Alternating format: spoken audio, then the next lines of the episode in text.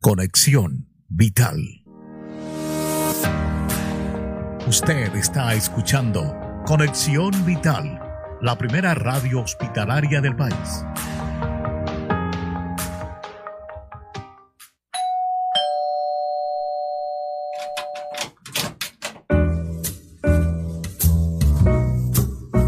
Otro invitado especial ha llegado a Cita Médica para contarnos la importancia de una vida sana por conexión vital.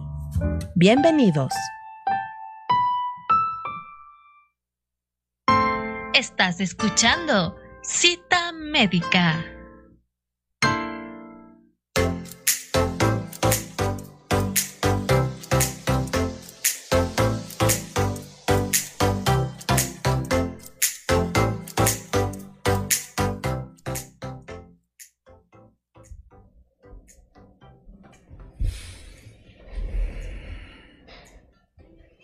Reciban una cordial bienvenida a un programa más de Cita Médica, su espacio de salud de Radio Conexión Vital del Hospital de Especialidades de Eugenio Espejo, siempre trayéndoles nuevos temas importantes en materia de salud.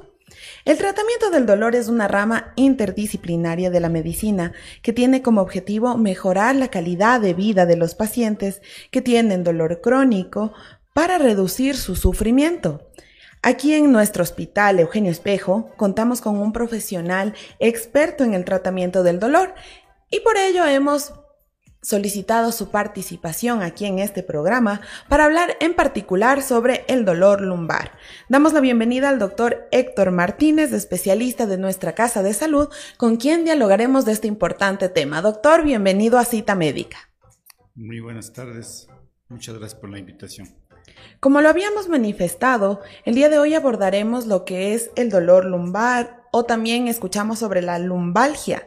Doctor, cuéntenos un poco, ¿qué tan frecuente es que se presente este dolor lumbar en una persona? la lumbalgia, conocida frecuentemente como dolor de espalda, es una de las patologías más frecuentes que se presenta en la consulta médica y se presenta generalmente en personas económicamente activas, es decir, desde los 20, 25, 30 años hasta los 50 años. Y lo más importante de esta patología es que es de carácter muy aguda, muy severa, que, que provoca ausentismo laboral, que es por lo que es grave y necesitamos conocerla. Y como usted lo manifiesta, doctor, se trata de personas que están en una edad activa, quienes pueden sufrir este tipo de dolor. ¿Cuáles serían las principales causas que motivan la generación de este dolor lumbar? En, general, las causas son variables. Las más frecuentes son por hacer una actividad eh, de ejercicio o de, de subir pesos eh, de forma excesiva y frecuente sin la protección adecuada. Es la primera causa. La segunda causa es laboral, personas que pasan mucho tiempo sentadas por el trabajo. Eh, en general las personas de oficina, los taxistas que pasan eh, todo el día sentadas y la posición de la columna tiene una presión diferente a la que nosotros hacemos al caminar y por eso se provoca el dolor lumbar. De estas en la fase aguda. En la fase crónica siempre hay que descartar problemas de índole eh, mecánico, índole, infecciosa y hasta problemas de índole eh, crónico maligno. ¿Cuáles serían estas causas de que usted nos manifiesta en este último punto de dolor crónico maligno? ¿Tiene relación quizá con otras patologías también o no? Sí, en general hay que pensar si es que el paciente la lumbalgia usualmente se clasifica en tres tipos de, acuerdo a su evolución. Menos de, 12 semanas es aguda y que prácticamente es autolimitada. De 12, de 12 a 16 semanas es subaguda y más de 16 semanas es crónica. Y ahí hay que pensar en estructuras mecánicas como hernias de disco, osteoporosis, eh, problemas que vengan junto con eh, problemas de, la aorta inclusive y hasta problemas eh, malignos, metástasis óseas en general. Y entendemos que a medida que va avanzando el tiempo, van pasando las semanas, las cosas pueden ir complicándose un poco más en cuanto a la presencia del dolor Sí, en general la lumbalgia es, auto, como le dije al principio, es autolimitada, se eh, localiza en la región baja de la espalda y la región sacra y depende de qué, de qué le causó. Pero si en esta se asocia una irradiación del dolor hacia miembros inferiores que impiden caminar y que pueden llegar hasta la planta del pie, hasta la punta de los dedos, puede ser eh, que esté en compromiso con el nervio ciático y entonces ahí se denomina lumbociatalgia. Y ahí la cosa ya se complica un poco más porque se supone o se da a inferir que existe una compresión del nervio, de las raíces nerviosas que salen de la columna lumbar y que comprimen el nervio y que provocan disfunción de este nervio que puede ser incluso hasta claudicante, es decir, que el paciente no pueda caminar. Entonces ahí ya se necesita de estudios especiales o específicos, en general la resonancia magnética para determinar que qué causa este dolor, qué causa esta patología, qué causa la disfunción del paciente y en muchos casos esta es una emergencia y tiene que ser el nervio liberado para quirúrgicamente para que el paciente pueda volver a caminar. Además de la resonancia que usted nos menciona en este momento, ¿hay algún otro tipo de examen diagnóstico o cómo ustedes se respaldan para realizar el diagnóstico adecuado y determinar que efectivamente se trata de un caso de lumbalgia? En general, la forma más fácil, como eh, les, les menciono, el dolor tiene una causa principal que es eh, el esfuerzo físico, el trabajo. Y entonces ahí se determina eh, unos estudios de rutina y los más elementales o lo que nos pueden orientar en forma más rápida son la radiografía simple de tórax, de tórax, región lumbar y sacra en tres posiciones, eh, anteroposterior, lateral y oblicua, y se determinan las estructuras. Cuando hay una deformación de la del agujero por donde salen los nervios, ya se puede inferir que es un problema a ese nivel. Mismo eh, en, las, otras posiciones se puede ver la, la, compresión o la disminución del espacio vertebral y entonces ahí ya se puede determinar y pedir otros exámenes para complementar o para descartar problemas como la disectomía, osteoporosis o, u otra patología más grave. Sin embargo, doctor, como vemos, pese a que existen estas posibles complicaciones que se pueden dar y mucho más aún si pasa más del tiempo, hay quienes al presentar un dolor de algún modo hacen caso omiso o procuran este problema que es la el adquirir libremente medicinas para poder para poder calmar el dolor aparentemente. ¿Qué tan pertinente es esta adquisición, por ejemplo, de analgésicos que se encuentran en la venta libre y a la mano de las personas, de los consumidores? Sí, lamentablemente, como menciono, esta patología se presenta en pacientes económicamente activos y que necesitan trabajar. Y por lo tanto, muchas veces no se consigue con mucha facilidad el permiso en los trabajos. Y claro, lo más fácil es tener una, la, farmacia al frente para que le den algún tipo de analgésico. La otra cosa es que, lamentablemente, o no sé si lamentablemente, pero esta patología cuando es por primera vez y es aguda, es autolimitada, más o menos a las 12 o 8, 12 semanas le pasan el dolor y como el paciente sigue trabajando, sigue haciendo actividad, entonces se descuida y comienza a ser recurrente esta enfermedad y después viene un dolor, otro dolor, otro dolor y se vuelve lo que podría haber sido una cosa aguda, se vuelve crónica y difícil de tratar en el tiempo. Y eso precisamente es lo que debemos evitar, ¿no? Buscar un tratamiento adecuado como usted lo dice, a veces también falta un poco de comprensión quizá en los trabajos o es el descuido de uno mismo. Bueno, antes de adentrarnos en el tratamiento, doctor, vamos a hacer una primera pausa en este espacio, no sin antes recordarles que si ustedes desean revisar la totalidad de este programa, pueden hacerlo a través de nuestras redes sociales, en Facebook como arroba R Conexión Vital y también en arroba H Eugenio Espejo, así también en la cuenta de YouTube como Hospital de Especialidades de Eugenio Espejo y en Spotify como Radio Conexión Vital. Lo importante es que contemos con un repositorio de todos estos temas de salud que seguramente son de su trascendencia. Vamos a una pausa y regresamos en breves minutos.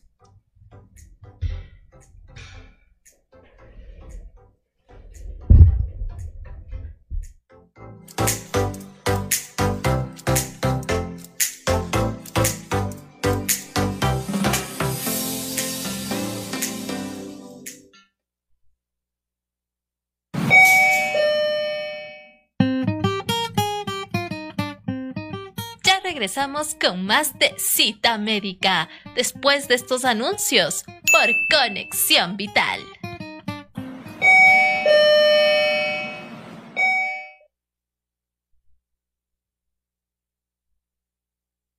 Genio Espejo te recuerda. Acudir a esta casa de salud portando el turno asignado de tu cita o examen. Puedes presentar el turno físico o en tu dispositivo móvil, que será verificado al ingreso. Con tu ayuda, seguimos brindando una atención de calidad.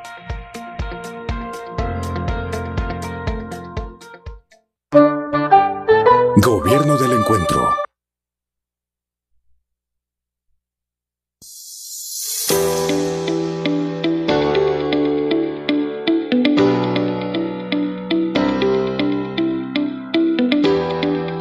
la parte de cardiología intervencionista, la mayor cantidad de pacientes que estamos tratando ahora en el contexto de pandemia son pacientes con infarto, pero también tenemos otros pacientes como cuadros más crónicos que necesitan tratamiento. Tenemos un paciente de 40 años que tuvo un infarto hace un año. Lo que podemos ver en las imágenes es que el señor tenía tapada la arteria más importante del corazón y lo que hicimos fue colocar un stent, que es una malla metálica que se expande y evita que la arteria se vuelva a cerrar. ACV en mi país, gracias a Dios lo superé y todo salió bien. es un procedimiento un poco delicado por la magnitud y de donde me lo van a hacer. El hospital ha sido de verdad muy bien, ha tratado, no, no me puedo quejar, tiene los mejores grupos de enfermeras, los mejores grupos de especialistas. Nosotros atendemos varias patologías. Estamos sobre todo centrados en la parte de cardiología intervencionista, pero también tenemos otro tipo de procedimientos que se realizan en el área de angiografía. Entre ellos está el neurointervencionismo, el intervencionismo vascular periférico, entre otros.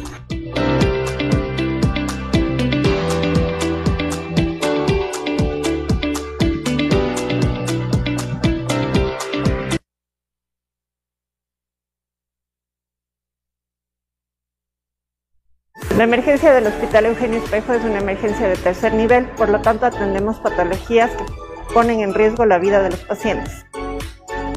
Atendemos, por ejemplo, código infarto, código sepsis, infecciones generalizadas que afectan a órganos y sistemas, politraumatismos, provocados por accidentes de tránsito en los cuales corre en riesgo la vida del paciente. Y código ictus, eventos cerebrovasculares que afectan a vasos en el cerebro.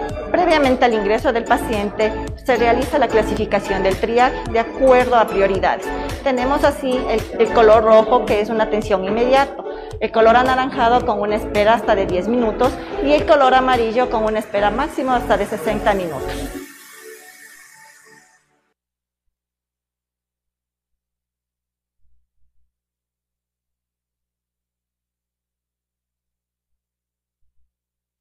El Hospital de Especialidades de Eugenio Espejo te recuerda. Evita aglomeraciones. Únicamente podrá acceder el paciente, salvo en casos excepcionales.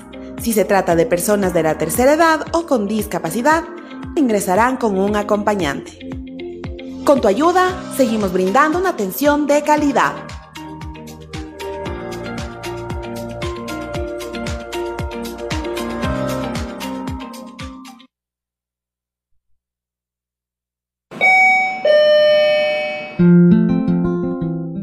Estamos de vuelta con más de cita médica por Conexión Vital.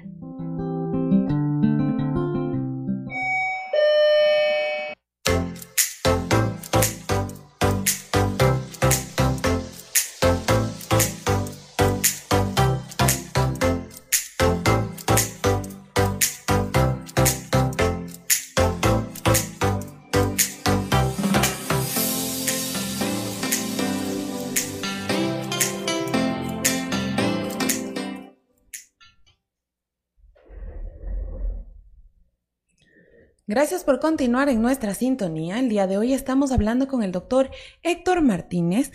Él es especialista de nuestra casa de salud y hoy en particular estamos tratando el tema del dolor lumbar. Nos había hablado ya un poco de cuáles serían las causas que lo motivan, cómo ustedes pueden diagnosticar y obviamente también complicaciones que pueden presentarse. Ahora, doctor, ¿cuál sería el tratamiento oportuno para tratar la lumbalgia? Ya, el mejor tratamiento en la fase aguda es obviamente eh, un analgésico, pero el tratamiento del dolor comprende una terapia que se llama multimodal. Nunca o la mayor parte de veces dar un solo, un solo medicamento. Siempre nos acostumbramos a dar una terapia multimodal, es decir, un medicamento que controle el dolor y uno o dos medicamentos que controlen unos eh, o que tengan efectos eh, diferentes, pero que actúen para tratar el dolor. Y una tercera causa que es muy importante y que necesita, sobre todo el paciente de lumbalgia, es la fisioterapia o hacer ejercicios de movilidad para mejorar la funcionalidad de la columna lumbar. Ahora, si recibe un tratamiento una persona, ¿puede corregir este dolor que presenta o se trata de un dolor que quizá va a permanecer de por vida para la persona? O depende de la complejidad, ¿no? Claro. Cuando usted se hace un adecuado tratamiento del dolor y eh, se corta el círculo vicioso, es decir, se corrige la posición. Eh, si es que está en el trabajo, hay que explicarle al paciente que tiene que cada dos o tres horas levantarse, hacer actividad. Y lo más importante en las personas que así lo hacen, no levantar pesos con la espalda, sino con las piernas. Las piernas son las que nos ayudan a disminuir la agresión en la región lumbar. Y si necesita, por el trabajo o por las situaciones que fuere, necesita protección de la columna con un cinturón. Muchas de las personas cuando hacen alguna actividad de este tipo, incluso necesitan una faja. Eso necesita para cuando, necesita, cuando realiza actividad fuerte de su trabajo o una actividad, proteger la columna lumbar. Hay que recordar que la columna lumbar está formada por vértebras. Las vértebras son como unos dados que están uno encima de otro y que no tienen una estructura por sí mismas que aguanten el peso. Los que aguantan el peso son los músculos. Por lo tanto, apenas haya como, luego del dolor, hay que pedir al paciente que haga fisioterapia, que haga rehabilitación, que haga reforzamiento muscular. ¿Existe la posibilidad de que se llegue a requerir alguna cirugía para corregir ello o no, no se opera? Claro, cuando no se corrige o cuando las situaciones son repetitivas y el dolor es recurrente y se hace crónico, hay que determinar la causa. En general, el más del 50% de situaciones que presentan un dolor recurrente es por una hernia de disco. Eso quiere decir que uno, unos espacios que están entre las vértebras se protruyen o salen de, la situación de la vértebra y comprimen el nervio. Así como expliqué hace poquito, esa compresión del nervio puede producir claudicación, es decir, que el paciente no pueda caminar adecuadamente. ahí sí se necesita una liberación en general quirúrgica para poder liberar el nervio y que no exista compresión. Ahora, doctor, bueno, se escucha en algunas ocasiones sobre terapias que pueden también ayudar a calmar el dolor. Por ejemplo, habíamos revisado que se habla de la acupuntura, electroterapia, también tratamiento con inyecciones. ¿Qué tan oportuno es recurrir a terapias y qué terapias serían quizá adecuadas para el tratamiento del dolor? ¿O qué es lo que usted recomienda al respecto de ello? En general, en la, en la aguda, en la que tiene menos de ocho semanas, el tratamiento simplemente es con analgésicos, incluso analgésicos simples, más eh, un, un, coadyuvante y más la fisioterapia. Cuando se vuelve crónico y, es causada por diferentes situaciones en general, como digo, del trabajo, sí existen otras terapias, la fisioterapia, la acupuntura, la electroestimulación, Inclusive en situaciones crónicas y que ya han pasado por una o dos cirugías, se habla de la ozonoterapia y también de em, radiofrecuencia, que son unos tratamientos complementarios para el dolor. Siempre hay que fijarse de no tener una estructura mecánica que esté haciendo o una estructura orgánica que esté haciendo que el dolor persista. Descartando esas posibilidades, allí sí sirven estas otras patologías, estas otras terapias, perdón. Bueno, pero es importante descartar precisamente para no caer también en estos errores. Ahora, bueno, doctor, ya para ir cerrando este tema que hemos abordado el día de hoy, es importante hablar de recomendaciones. Ya usted en el transcurso del programa nos había dicho que incluso la postura en la que nos sentamos, quizá en la que dormimos, esto puede conllevar en, en, lo posterior a un dolor lumbar y que precisamente en nuestro lugar de trabajo también es recomendable que nosotros al cargar peso no lo hagamos poniendo el peso sobre la espalda, sino más bien sobre las piernas. Entonces, ¿Cómo podríamos prevenir? ¿Qué recomendaciones usted podría dar para evitar este tipo de dolor, el dolor lumbar? Ya, como se menciona, esto es eh, el dolor la, eh, la mayor parte de veces producidas por una situación mecánica de trabajo, de postura, de fuerza, de actividad. Entonces hay que evitar eso, evitar cargar eh, fuerza con la espalda, eh, hacer actividades entre el trabajo, no permanecer muchas horas solo sentado, sino eh, cada dos, tres horas hacer un pequeño estiramiento. Y lo más importante, en el caso de que tenga una persona la necesidad de tener el trabajo eh, sentado, en el caso de computadoras, oficinistas, taxistas, en el tiempo que sea posible realizar ejercicios de reforzamiento muscular lumbar. Y el fin de semana, y de general todos los fines de semana, natación. Ese es el mejor ejercicio para la columna. Bueno, entonces también tenemos que cambiar un poco lo que serían hábitos de nuestra vida cotidiana, no solo por, por nuestra salud, porque ya se nos recomienda para otras áreas de nuestro cuerpo, sino también porque vemos que el dolor se puede convertir en un problema mucho más crónico y quizá ahí sí ya con mayores complicaciones. Doctor, le agradecemos mucho por su participación. Como lo habíamos dicho, el doctor Héctor Martínez es nuestro profesional del Hospital de Especialidades de Eugenio Espejo, experto en el tratamiento del dolor, y por ello hoy hemos convocado su participación para hablar sobre el dolor lumbar. Le agradecemos una vez más, doctor, y les recordamos a ustedes que pueden seguirnos a través de nuestras plataformas digitales para revisar los contenidos que hemos tratado en este programa, así como también en programas pasados en materia de salud. Recuérdenlo en Facebook como arroba R Conexión Vital, también en YouTube como Hospital de Especialidades de Eugenio Espejo y en Spotify.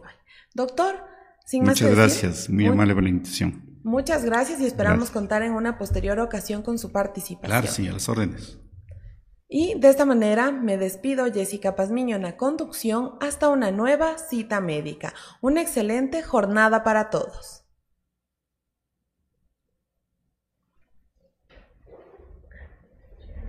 El video.